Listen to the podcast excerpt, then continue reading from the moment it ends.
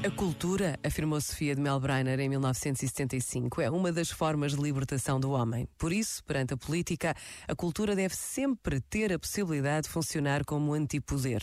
E se é evidente que o Estado deve à cultura o apoio que deve à identidade de um povo, esse apoio deve ser equacionado de forma a defender a autonomia e a liberdade da cultura, para que nunca a ação do Estado se transforme em dirigismo. Este momento está disponível em podcast no site e na app da RGF.